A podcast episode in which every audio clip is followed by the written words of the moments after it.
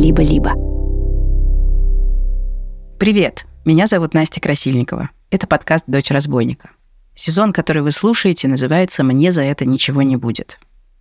«Мне за это ничего не будет» — это фраза, произнесенная главредом «Медузы» на корпоративе издания в адрес жены одного из сотрудников. Она стала крылатой в контексте харасмента и разговора о культуре отмены задолго до того, как мы придумали и сделали этот подкаст. Хотя случай в «Медузе» не такой страшный и вопиющий, как большинство историй, которые мы расскажем, он очень важен для контекста. В каждой большой истории всегда есть тот самый эпизод, который запускает цепную реакцию, как маленький камушек может спровоцировать камнепад. Этот случай именно такой. Дурацкая выходка на вечеринке по касательной задела очень многих людей, изменила «Медузу» и подготовила почву для так называемой второй волны «Мету» в России, которая произошла в 2020 году. И в этом эпизоде мы расскажем, как эта волна поднялась. Сделаю два предупреждения. Первое – о конфликте интересов. Мой муж работает в «Медузе», главным редактором которой остается один из героев этого эпизода Иван Колпаков. Все три сооснователя студии «Либо-либо», которая выпускает подкаст «Дочь разбойника», бывшие сотрудники «Медузы». Они ушли из «Медузы» как раз в результате этой истории. И второе предупреждение. Историю «Медузы» я рассказываю, опираясь на открытые источники и интервью, которые дали мне на условиях анонимности. Итак, перенесемся в 2018 год – это выдержка из письма редакции издания «Медуза», опубликованного 17 марта 2018 года. Письмо заглавлено так. «Леонид Слуцкий должен уйти из Госдумы». Мы знаем, а значит и они знают, что обвинения в его адрес подтверждены несколькими независимыми друг от друга неанонимными источниками, а также аудиозаписью. Мы знаем, а значит и они знают, что Слуцкий отказывается признавать эти обвинения, высмеивает их и не собирается извиняться. Мы знаем, а значит и они знают, если Слуцкий сохранит свое кресло, а его действия останутся без последствий, он будет продолжать домогаться женщин снова и снова. Мы знаем, а значит и они знают. Леонид Слуцкий должен сдать мандат сам, или его должны заставить это сделать.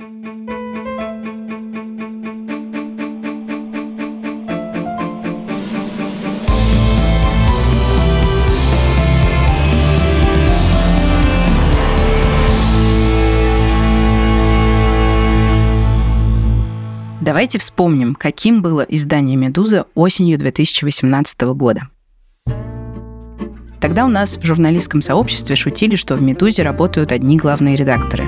Сооснователем и издателем «Медузы» был Илья Красильщик, экс-главред самого модного городского медиа нулевых со слоганом «Как скажем, так и будет» журнала «Афиша». Галина Тимченко и Иван Колпаков, основатели «Медузы», тоже бывшие главные редакторы – Галина возглавляла самое большое сетевое СМИ в России – Ленту.ру. Лента была лучшим новостным изданием, а также делала важные репортажи, освещала аннексию Крыма и публиковала резонансные интервью. Галину Тимченко уволили из Ленты.ру по политическим причинам в 2014 году. Вместе с ней тогда ушла большая часть редакции. После этого Галина начала строить «Медузу». Иван был заместителем Галины, а до этого работал главным редактором пермского журнала «Соль». А еще в команде «Медузы» была Ольга Страховская. Она до 2016 года возглавляла издание «Wonderzine» – первое популярное феминистское медиа в России.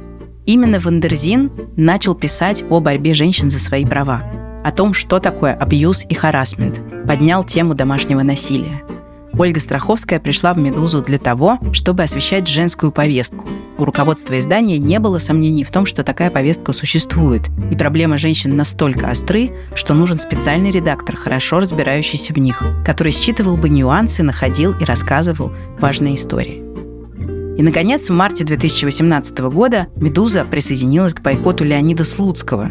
О нем мы рассказывали в прошлом эпизоде – «Медуза» осудила вице-спикера Госдумы и его поведение по отношению к журналисткам. Через 9 месяцев после скандала в Госдуме, 6 ноября 2018 года в соцсетях «Медузы» появилось это заявление.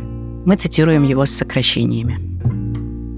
В субботу, 20 октября, «Медуза» отмечала в Риге день рождения. На вечеринке произошел неприятный инцидент. Примерно в 4 утра главный редактор Иван Колпаков, который был сильно пьян, прикоснулся к ягодице жены одного из сотрудников «Медузы» и сказал Ты единственная на этой вечеринке, кого я могу харасить, и мне за это ничего не будет, после чего ушел. Об этих событиях мы знаем со слов девушки. Она решила сохранить анонимность. Позже стало известно, что этой девушкой была Эля, жена одного из программистов «Медузы».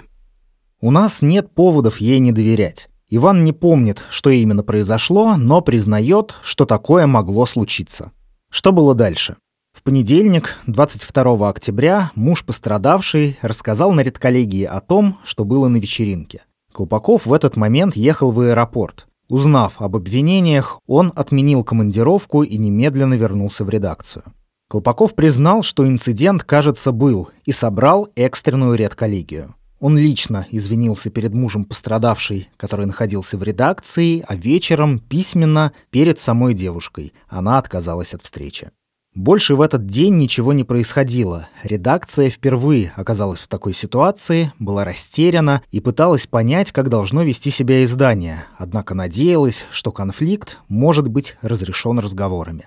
Никаких правил, процедур, системы наказаний на случай таких инцидентов в «Медузе» не было. После обсуждения Иван Колпаков предложил временно отстранить его от исполнения обязанностей. Расследовать инцидент и решать, как быть дальше, было поручено экстренному совету директоров. Что же решил совет директоров? Первое.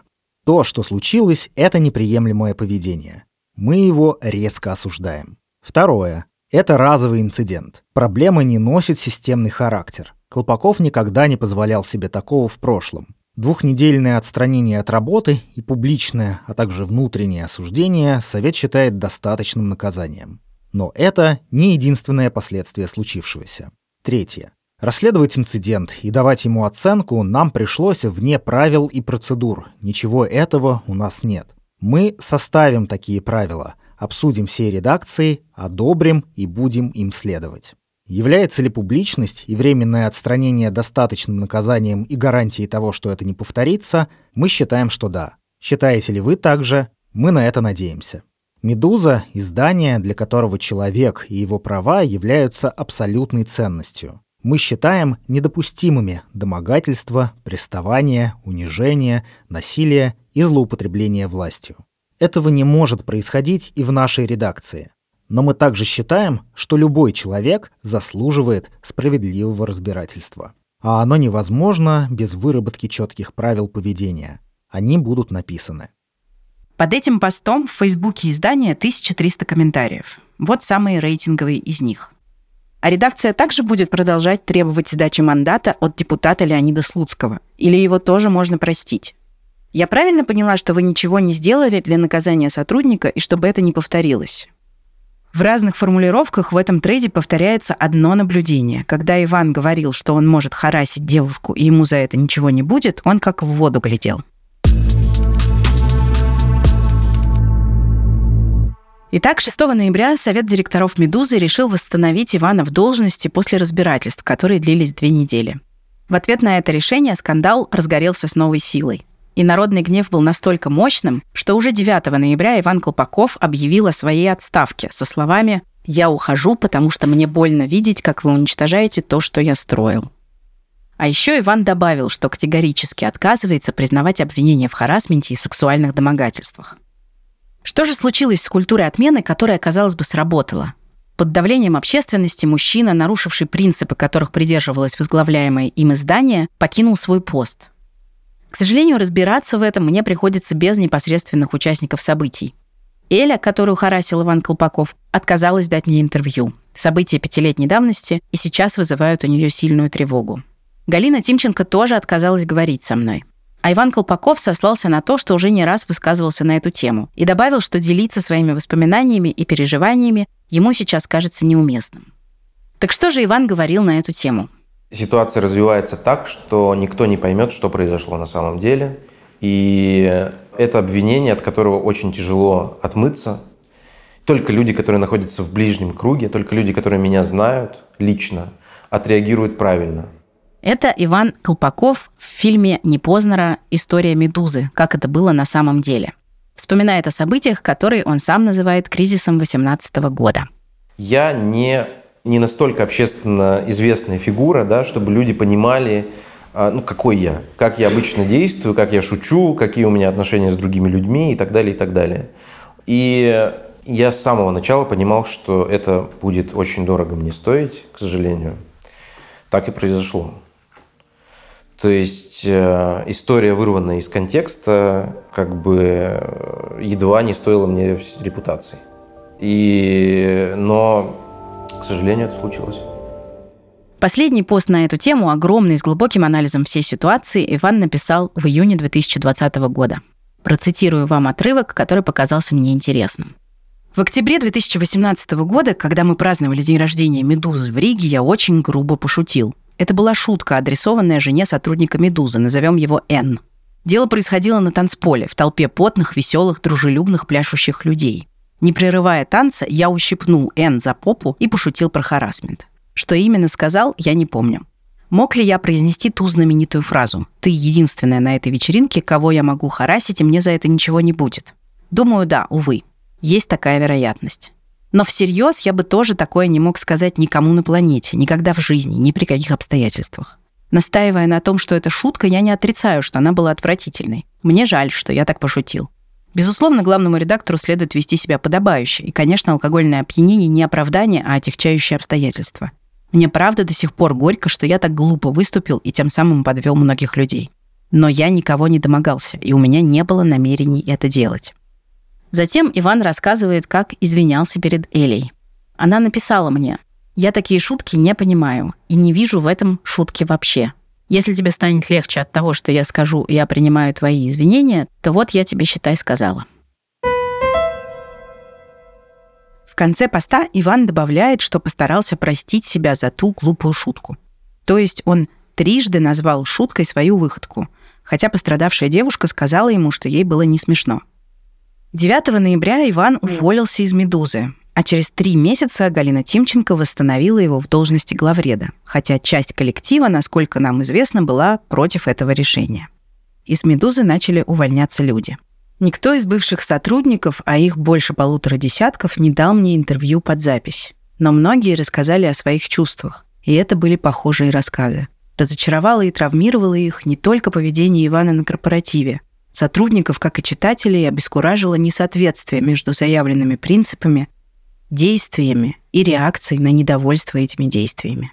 Многие бывшие сотрудники, увольняясь, написали посты о своем уходе. Вот как ситуацию описал редактор Александр Горбачев. Мне не близка публичная риторика руководства «Медузы» относительно произошедшего за последние три месяца. Мне также не близко, как многие сложные вопросы решаются внутри редакции и последствия этих решений. А вот пост Андрея Борзенко, написанный в то время – в этом посте нынешний главред студии «Либо-либо» объясняет, почему ушел из «Медузы», проработав там всего несколько месяцев. Моя история тут маленькая. Совет директоров решил, что харасмента не было. Я так не считаю и под этим не подписывался. В принципе, это примерно все, что надо знать о причинах моего ухода из «Медузы». Но еще, что несогласных с позицией «ничего не было, работаем дальше» стали приватно и публично обвинять в нелояльности. Это тоже разозлило. Не может быть, что издание несколько лет транслирует одну повестку, а когда дело доходит до дела, выясняется, что для руководства в лице гендиректора и главного редактора все это было только на экспорт.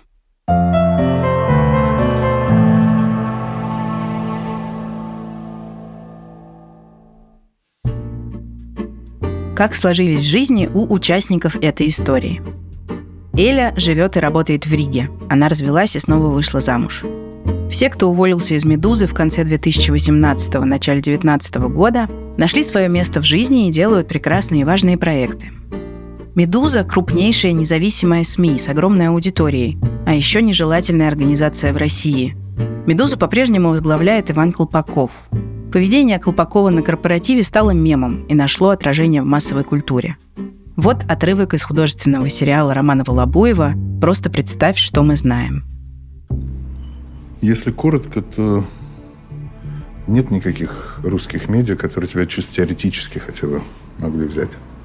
Лояльных ты в черных списках до конца дней своих за былые подвиги. Ну. А других, собственно, и... Понимаешь? Не знаю, в Ригу попробуй, в Медузу.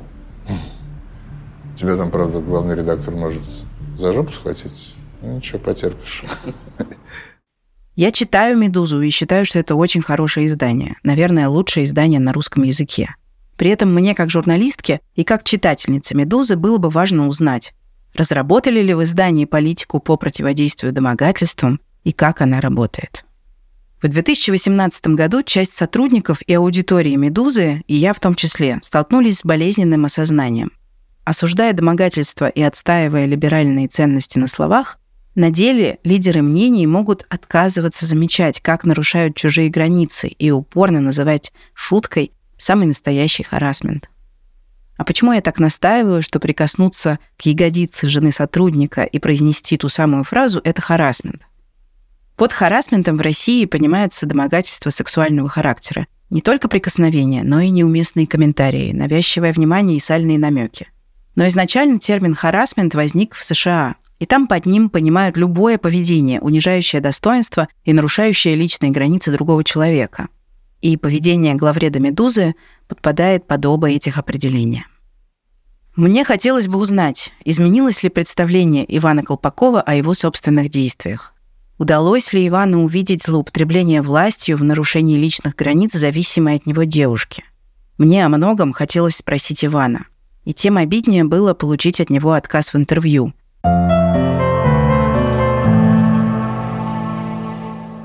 Следующий большой скандал о недопустимом поведении мужчин по отношению к коллегам-женщинам тоже разгорелся в журналистском сообществе и тоже в среде либеральных медиа.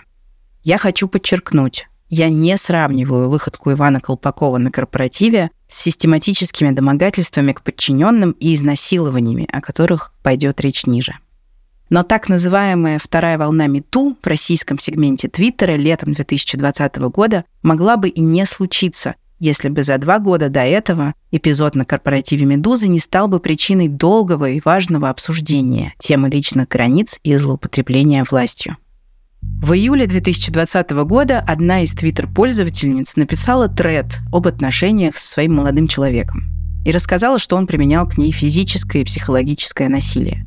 Ее тред начали активно ретвитить, и другие девушки, ее знакомые, а потом и знакомые знакомых, стали вспоминать аналогичные случаи.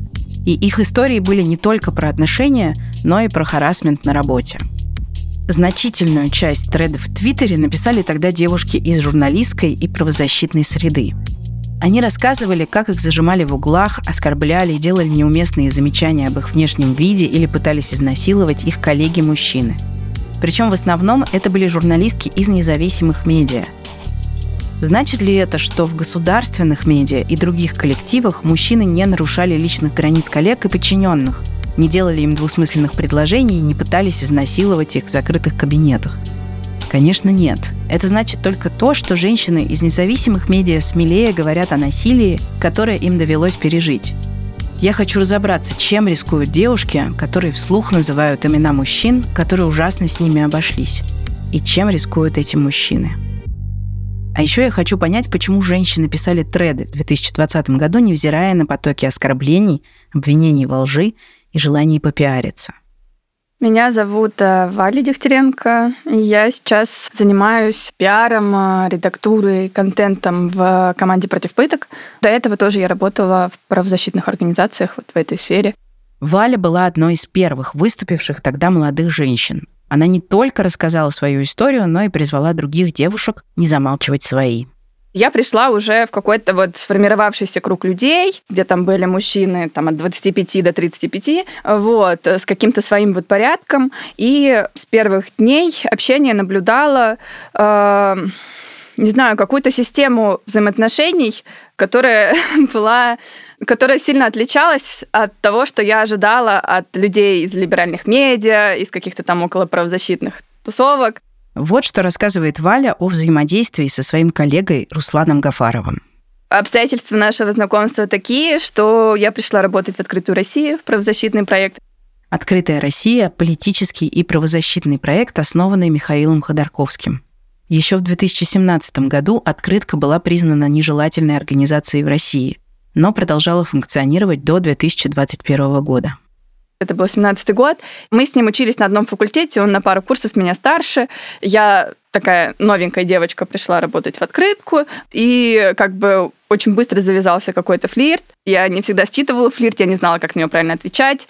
Я была второкурсницей, у меня тогда были очки, брекеты, я ходила в белых рубашках, черных юбках э, на работу, как бы в офис, и, и не выглядела как девчонка, которая супер открыта к флирту, знакомствам. Это был мой второй месяц работы, у нас был обыск, я была на нервах, и мы с ним встретились, и он меня начал успокаивать, а потом он очень быстро перешел во что-то там. Он начал рассказывать о своих знакомствах с Олегом Кашиным. Олег Кашин – известный журналист. Он начал рассказывать, как он всех тут знает в открытке, и травить какие-то байки, как будто бы он тут уже 500 лет как бы работает, всех знает. В эту встречу, либо в ближайшее время после этого, он начал, ну, как бы до меня домогаться, звать меня в отель, говорить мне, что он меня очень любит, с учетом того, что мы знали друг друга две недели, трогать, э, ну, как бы и все такое. Это было такое первое неприятное взаимодействие. И потом я уже вспомнила, что у нас была похожая ситуация, когда он позвал меня на вписку к своим друзьям. Я была с ноутбуком, там сидела, работала, мы легли спать. И потом он, э, ну, всячески принуждал меня к сексу, ну, на протяжении больше, чем часа. У меня до этого был, по-моему, один или один у меня был парень за всю мою жизнь на тот момент. Или, может быть, два. Я даже... Ну, в общем, я была смущена, мне было страшно.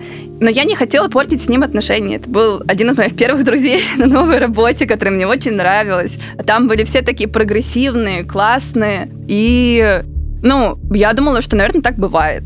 Вот. Что, видимо, я им так сильно нравлюсь.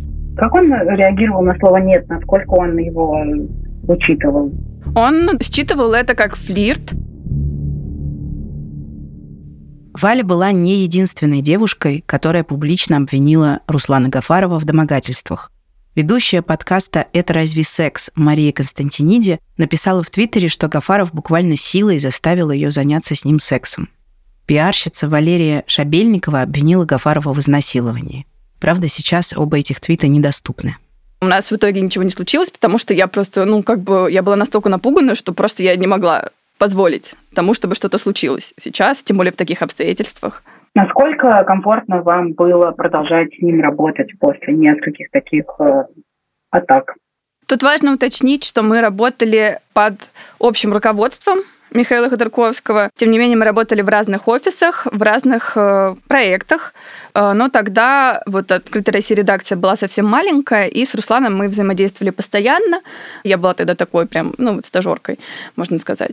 И, наверное, ну, я предпочла забыть э, и забить на то, что мне было неприятно, и как бы работать э, дальше. Ну, мне не казалось, что это неправильно я думала, что мы друг друга неправильно поняли. А что изменилось в 2020-м? Почему это перестало казаться чем-то нормальным? Я видела, что этот человек общается так не только со мной, и что его поведение опасно, оно вредит девушкам, с которыми он общается, оно супер деструктивное и для него, и для них. Я просто видела, как повторяется эта история с другими, но все равно, когда я писала, мне было очень страшно. Первое, о чем я думала, это что все, со мной никто не будет общаться. Все эти люди старше меня, у них какое-то более устойчивое положение во всей этой вот какой-то, даже не знаю, как это назвать, среда, компания.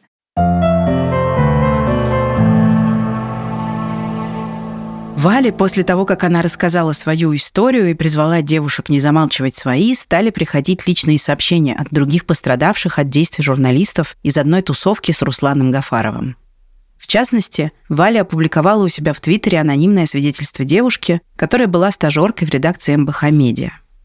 Один раз Простаков схватил меня за жопу. Я тогда была стажеркой. Я заходила в летучечную, а он выходил. И в этом проеме он схватил меня за ягодицу. Я была шокирована, мне хотелось заплакать. Я потом долго убеждала себя, что это он случайно.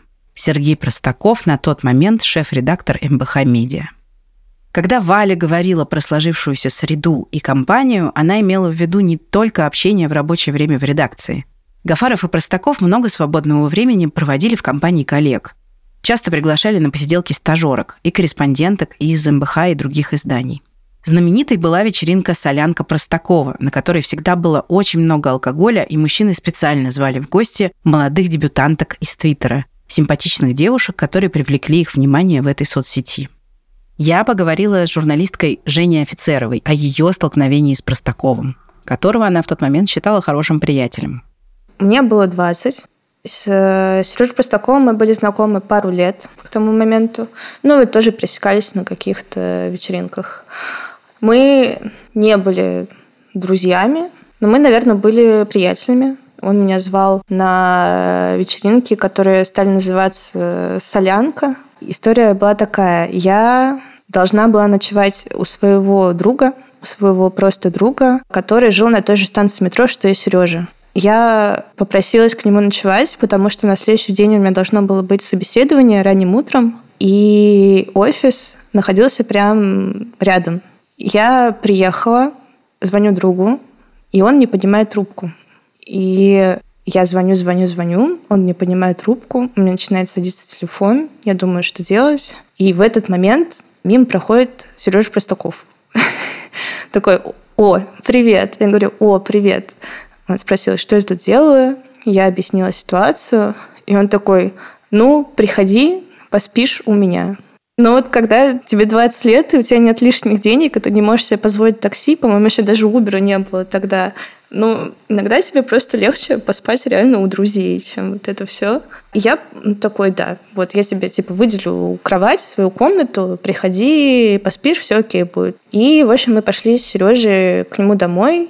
Мы сидели типа рядом на кровати, о чем-то болтали. Он мне показывал там какие-то свои книги, он обожал рассказывать про свои книги. И в какой-то момент он э, резко, типа, повернулся ко мне э, и типа попытался меня поцеловать, при этом как бы наваливаясь на меня, типа пытаясь придавить меня своим телом э, как бы к кровати и ну, перевести меня в это лежачее положение.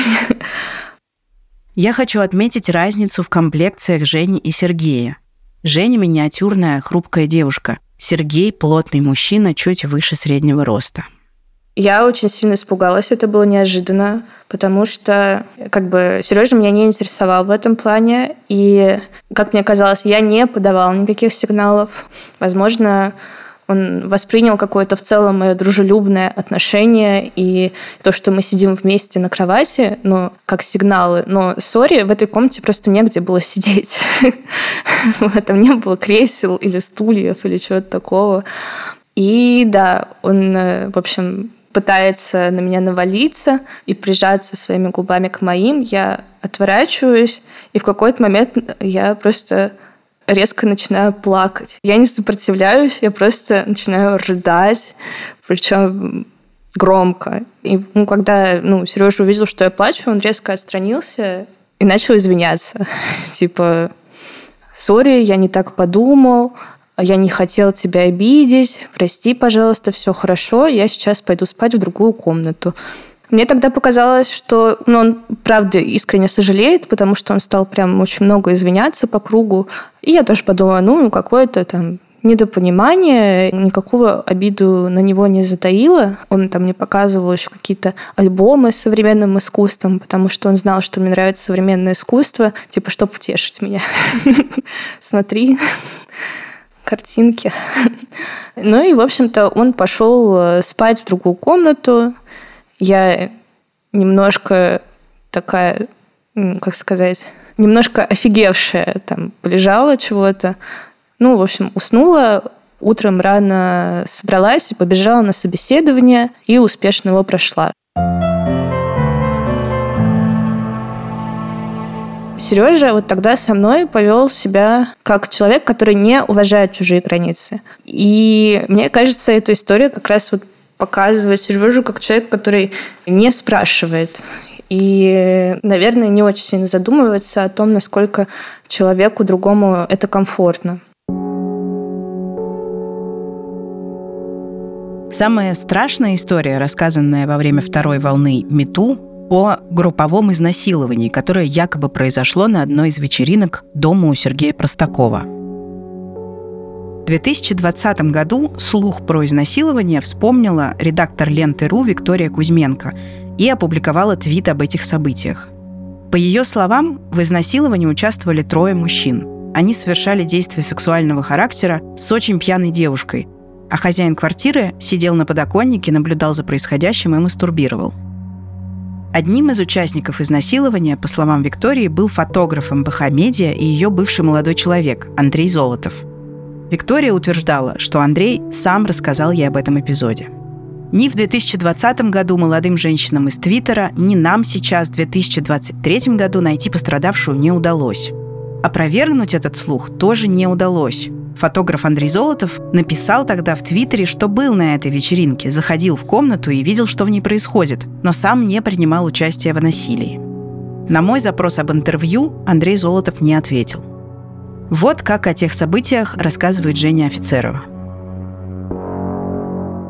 В 2020 году моя знакомая написала в Твиттере, что э, на одной из вечеринок у Сережи Простакова дома Э, произошло групповое изнасилование девушки. Девушку это никто почти не знал. Она там оказалась как-то полуслучайно, ее кто-то привел с собой. До сих пор э, не очень понятно, кто был участником этого всего. Это пытались выяснить, в том числе вот мы с девчонками пытались выяснить, кто там был, но непонятно. Кто эта девушка, тоже никто не знает. Сережа, он сказал, что он, к сожалению, ничего не помнит, так как он был очень пьяный. Насколько я понимаю, Сережа не распознал это как что-то насильственное, он э, воспринимал это как типа групповой секс с очень пьяной девушкой. В начале августа 2020 года СМИ сообщили о том, что Следственный комитет начал проверку из-за сообщения о групповом изнасиловании в квартире Сергея Простакова. Уголовное дело возбуждено не было.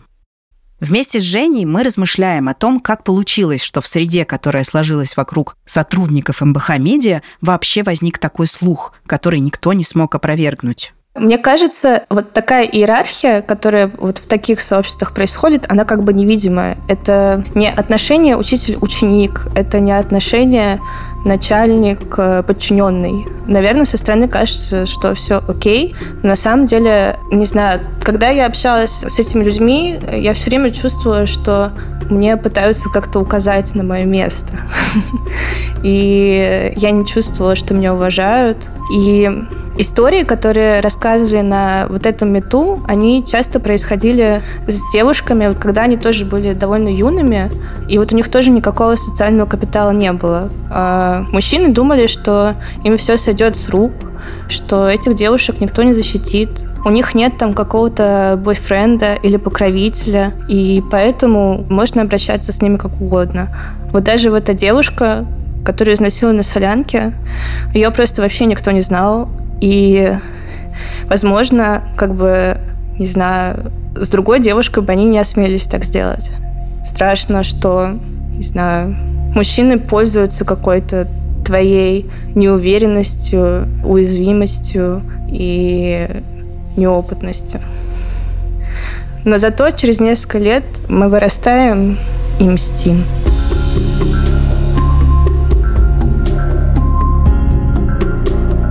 Ни Руслан Гафаров, ни Сергей Простаков не поговорили со мной для этого подкаста. Насколько я знаю, и Гафаров, и Простаков, как и Иван Колпаков за пару лет до них, тяжело переживали так называемую отмену, под которой подразумевались в основном посты в соцсетях от пострадавших женщин, их подруг и сочувствующих им людей. Некоторые люди осыпали мужчин оскорблениями, но и девушек, которые рассказали об их выходках, тоже заваливали гневными сообщениями, угрозами и обзывали последними словами –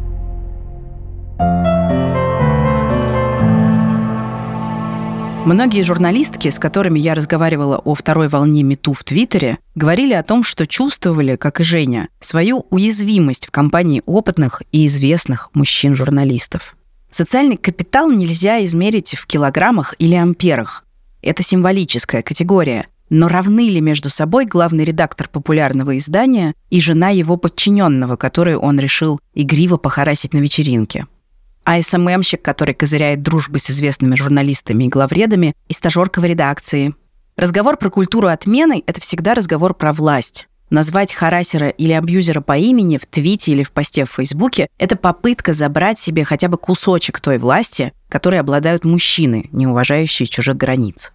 Для этого сезона мы поговорили с несколькими экспертками, которые занимаются темой культуры отмены в своей научной работе. Одна из них – Оксана Мороз, культуролог и преподавательница журналистики и медиакоммуникаций во ВШЭ. Она определила культуру отмены так – Культура отмены – это попытка субъектов, которые раньше не считались субъектами власти, то есть людьми, которые не наделены властью, тем не менее перераспределять ресурсы в обществе таким образом, чтобы иногда наказывать, иногда устыжать, иногда, эм, не знаю, приводить к какому-то справедливому порядку общества с учетом особенного внимания к тем, кто изначально оказывается более наделен властью и, соответственно, более способен к насилию. А даже если это э, разговор про там, мужчину и женщину, например, из одного круга профессионального, это тоже разговор про власть, когда случаются такие отмены? Это всегда разговор про власть, потому что общество всегда устроено, ну, к сожалению, не как горизонтальная структура, а как структура иерархий. Поэтому всегда будут те, кто по разным причинам воспринимаются как более сильные или более нормальные, в больших кавычках, и те, кто воспринимаются как более слабые и более ненормальные. И между ними тоже э, так или иначе, особенно с развитием интернета, происходит процесс перераспределения властных полномочий, потому что оказывается, что если ты обладаешь авторитетом, если ты обладаешь какими-то полномочиями, если ты обладаешь социальным капиталом офлайн, это совершенно не обязательно конвертируется в аналогичные силы в онлайн-пространстве. Поэтому в именно онлайн-коммуникации очень просто ставить под сомнение старые иерархии и пытаться их каким-то образом расшатать в свою пользу.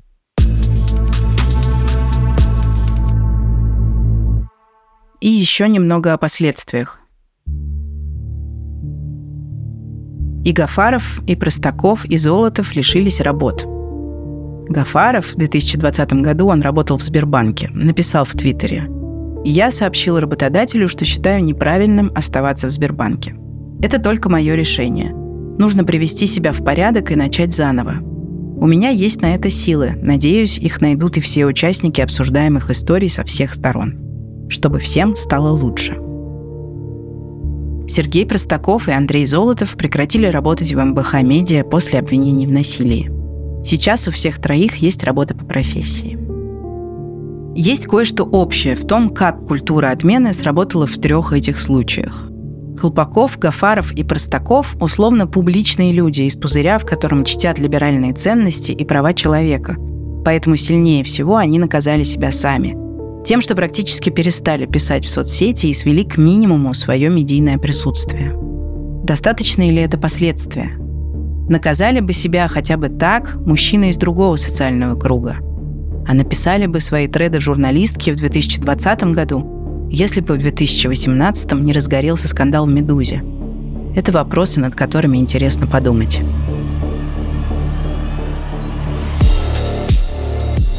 Меня зовут Настя Красильникова. Это подкаст «Дочь разбойника». Сезон называется «Мне за это ничего не будет». Оставайтесь с нами.